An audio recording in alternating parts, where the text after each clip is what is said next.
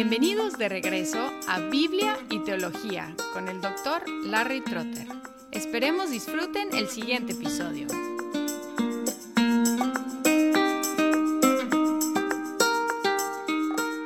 En la primera parte de mi conversación con la doctora Pierina Curran, ella identificó qué es el estrés.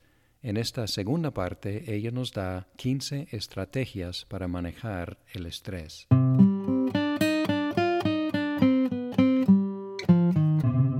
Es una muy buena idea tratar de evitar el estrés si es posible, pero hay casos en que no se puede evitar, entonces la alternativa o la combinación es aprender a manejarlo.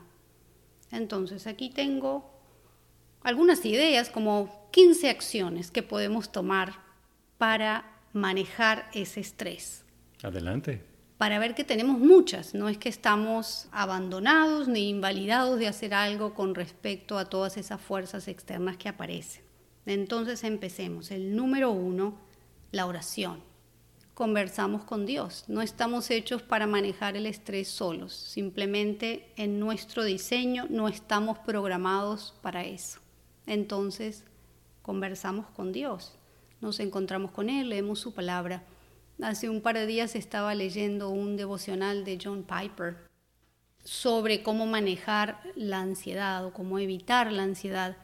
Y él ponía el ejemplo de, sería como estar conduciendo, ¿verdad? Nuestro auto y entonces pasar por un charco y quedar con el parabrisas lleno de barro. Entonces, ¿qué usaríamos para limpiar el barro? Usaríamos el limpia parabrisas, pero también el líquido limpia parabrisas, porque sin usar el líquido, usar solo el limpia parabrisas se haría como una pasta de barro y el vidrio se quedaría todo rayado, no sería solo suficiente. Entonces él comparaba el limpia parabrisas es la palabra de Dios y las promesas de Dios. Para hacerla accionar necesitamos el líquido limpia parabrisas que es el Espíritu de Dios.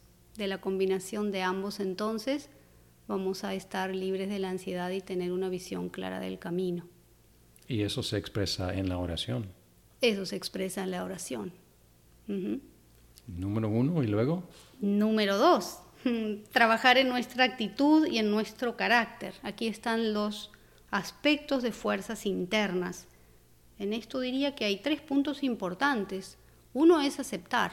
A veces hay cosas que necesitamos aceptar. La pandemia es una realidad, está sucediendo y entonces es bueno que aprendamos a aceptar ciertas cosas y en esa aceptación adaptarnos, encontrar las cosas buenas dentro de esta situación de desafío y a la vez crecer, no solo que algo sea bueno, sino que nos haga crecer.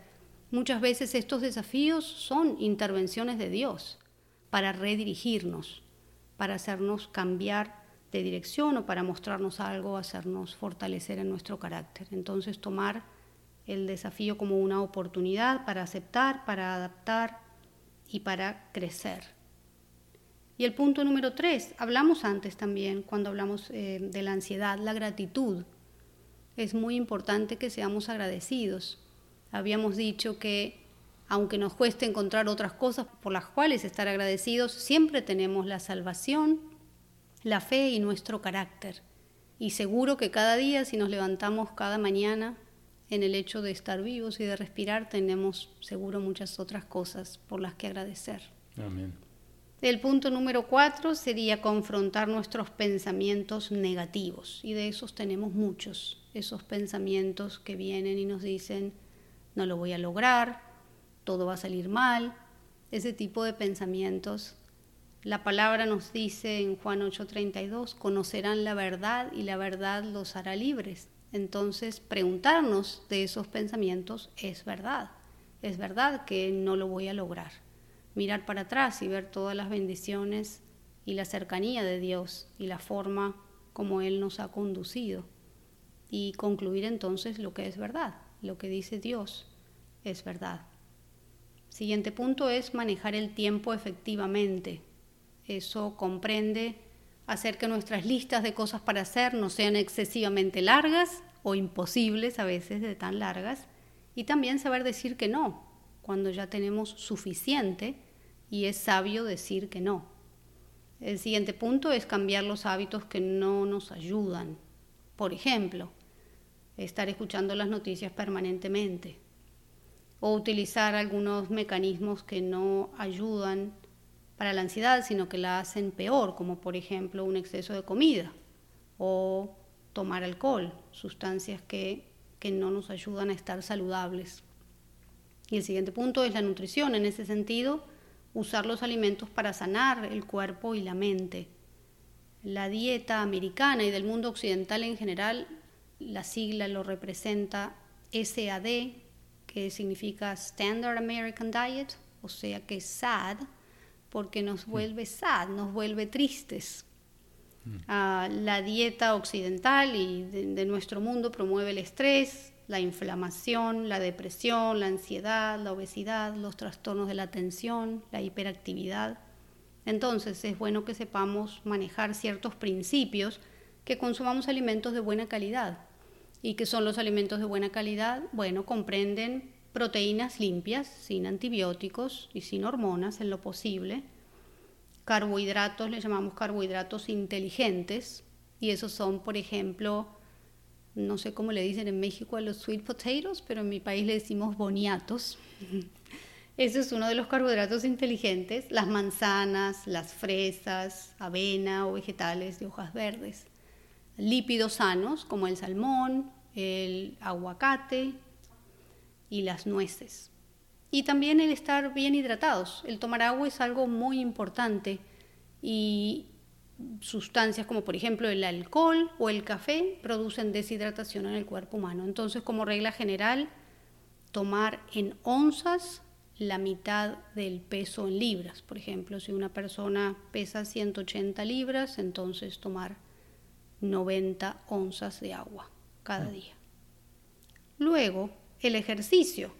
El ejercicio promueve tener un cerebro sano y además disminuye el estrés, la inflamación y también el riesgo de demencia, la enfermedad de Alzheimer. La frecuencia disminuye, han mostrado estudios de investigación, cuando la persona hace ejercicio. Y además aumenta la vitalidad, aumenta la agilidad y la longevidad. Hace crecer células nuevas en el hipocampo. Esto es un concepto interesante. El hipocampo es una región del cerebro en la cual el, estrés en esa área se ha visto que destruye células del hipocampo. Y el hipocampo tiene células madre, de esas células que se pueden multiplicar, aumentan con el ejercicio. O sea que tiene muchos efectos favorables. Es bueno conocer qué movimientos nos ayudan, porque cada uno tenemos nuestras particularidades. Entonces, es bueno que te conozcas, que es caminar o hacer estiramiento o andar en la bicicleta. Hay muchas clases de ejercicio. El caminar tiene un efecto no solo antiestrés, pero también antidepresivo se hizo un estudio de dos grupos, se comparó un grupo que caminaba 45 minutos cuatro veces a la semana, otro grupo le dieron Zoloft, que es un medicamento para la depresión, se comparó a los tres meses y el resultado antidepresivo era igual. A los 10 meses el resultado fue mejor, o sea, menos depresión en el grupo que caminaba comparado con el grupo que tomaba Zoloft o sea que es bien importante. Los ejercicios de coordinación son muy buenos para el cerebro y también para bajar el estrés. Por ejemplo, bailar, zumba o el jugar al ping pong, todos esos ejercicios que coordinan hacen trabajar al cerebelo. El cerebelo es un centro de coordinación del cerebro, el área más activa del cerebro. ¿Y caminaban sobre la caminadora o al aire libre? Bueno, la verdad no lo sé en ese estudio. No sé si era caminar al aire libre o en una caminadora. Eso es interesante, a ver si hubiera diferencia. Creo que dependiendo de la situación, caminar al aire libre tiene sus beneficios, ¿verdad? Nos oxigenamos mejor, pero dependiendo de la situación de cada persona. Diría que igualmente si no se puede caminar al aire libre por cualquier razón, es bueno caminar en la caminadora o en el centro comercial, o en la oficina, o en la escalera. Donde se pueda, exactamente, donde se pueda y donde uno lo disfrute. Eso también es importante ver que, que necesitamos todos disfrutar de algo durante el día. Y es importante saber y conocer qué es eso que nos hace disfrutar. Entonces el ejercicio debe ser algo que disfrutamos en lugar de algo que aborrecemos. Yo creo que sí, que se hace mucho más divertido si lo disfrutamos. sí. Bueno, el otro punto es el sueño. Durante el sueño la mente consolida memoria y aprendizaje, o sea, se produce una reparación física y mental. Y ambas son, por cierto, bien importantes.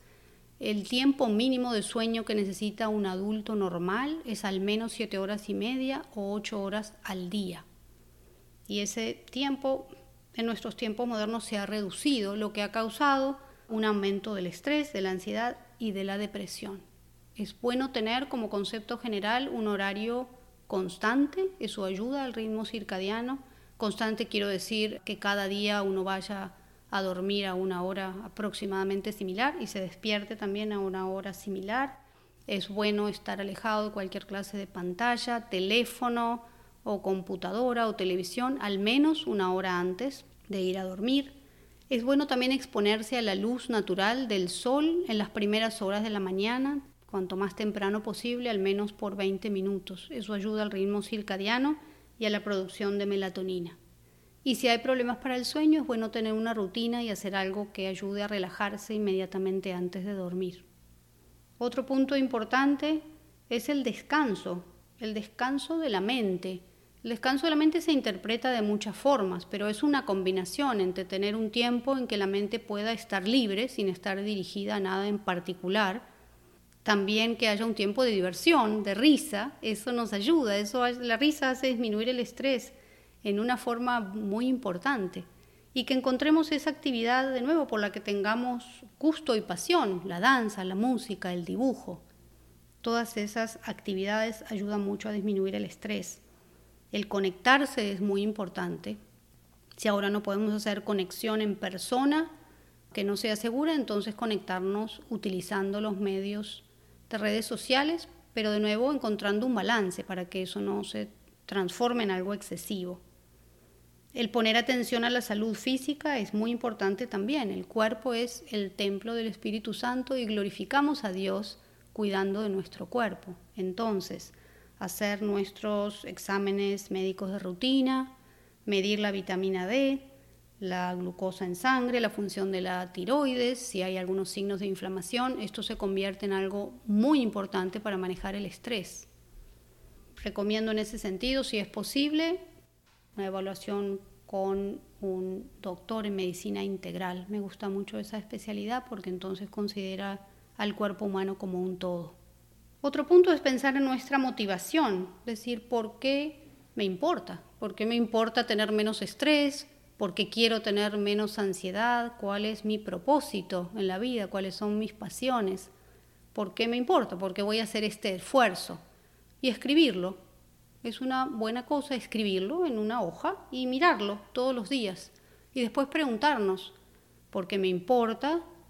Esto tendrá importancia. Lo que sea que me estrese hoy, ¿tendrá importancia en cinco años? ¿Tendrá importancia en diez años? O la pregunta más grande, que me gusta mucho, me la hago todos los días, porque me ayuda a tener perspectiva. ¿Importa para mi eternidad? ¿Va a agregarle algo a mi eternidad?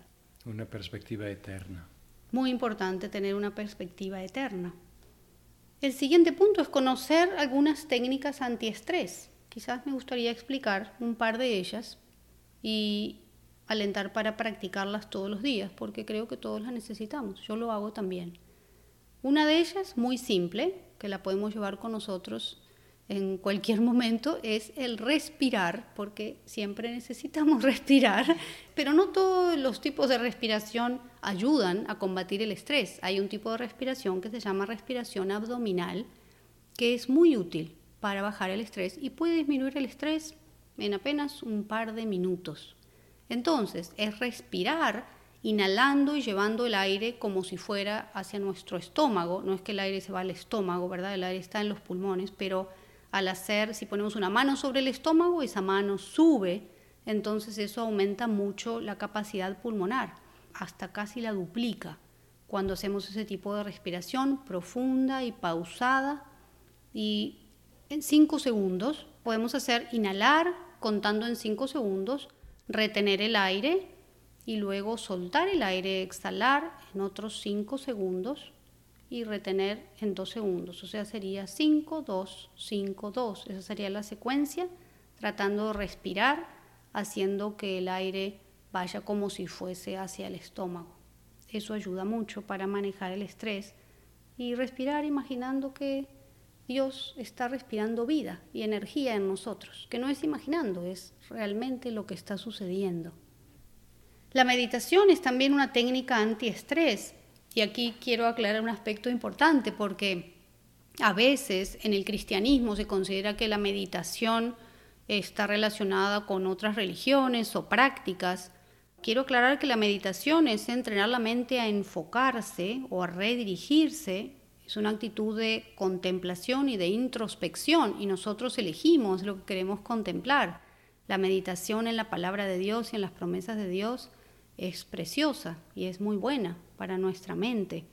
La meditación activa la corteza prefrontal del cerebro, relaja nuestro cerebro emocional, aumenta el flujo sanguíneo en el cerebro. Es una técnica científicamente probada muy buena para el estrés. Y de nuevo nosotros elegimos el foco de nuestra meditación. Y los salmos empiezan con el que medita día y noche sobre la palabra de Dios. Tiene un efecto hermoso meditar sobre la palabra de Dios. La atención plena es otro mm, aspecto que habíamos mencionado antes cuando conversamos sobre la ansiedad, el usar nuestros cinco sentidos para conectarnos con el aquí y el ahora. Si estos puntos que revisamos antes no fueran de ayuda, entonces, en ese sentido, recomiendo sí la ayuda profesional, porque puede ser necesario una ayuda extra o quizás haya algunas cosas que no hemos notado y quizás pueda ser bueno utilizar ayuda profesional de un consejero, un psicólogo, un profesional en salud mental. Muchos de los puntos en tu lista son gratis, no cuestan nada. Algunos puntos sí, como revisión médica, como cierto tipo de alimento, pero la mayoría que mencionaste es gratis. Es una lista larga y a lo mejor una lista larga puede causar estrés en la gente porque puede pensar, puede pensar, no puedo hacer todo esto. ¿Dónde debo empezar?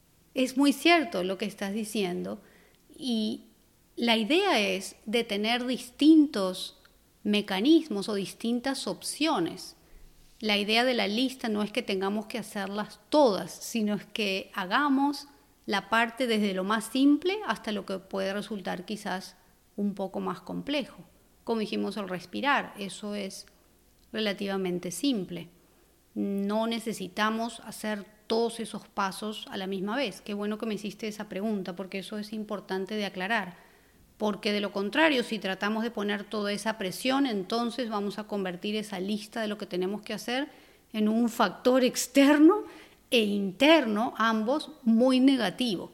Nos vamos a abrumar demasiado y eso no es, no es buena idea. O sea que muy buena tu pregunta. Y hay personas con esa personalidad. Si tú les das una lista, son personas muy cumplidas y quieren hacerlo todo. Entonces, precaución aquí con esta lista. Es muy bueno, es muy bueno que hayas dicho esto y estoy en total acuerdo con eso. Gracias por ayudarme con ese estrés. Yo soy una de esas personas, Larry, por decir la verdad. De eso nació la lista, ¿no? Sí. Muy bien, Pierina, muchas gracias. Son ideas de, mucha ayuda y, y, a lo mejor tú puedes darnos y yo puedo publicar con este episodio esta lista claro, con mucho gusto. Puedo darte esta lista, entonces usarlas como estrategias diferentes que se pueden experimentar y ver cuál es la que da más resultado.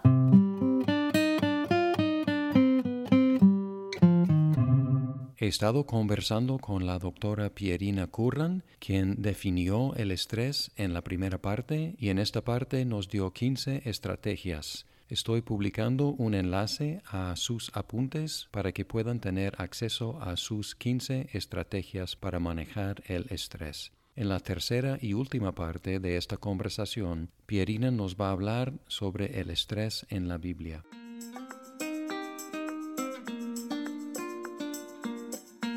Muchas gracias por escuchar este episodio. Si estás disfrutando Biblia y teología, por favor compártelo con tus amigos. Hasta pronto.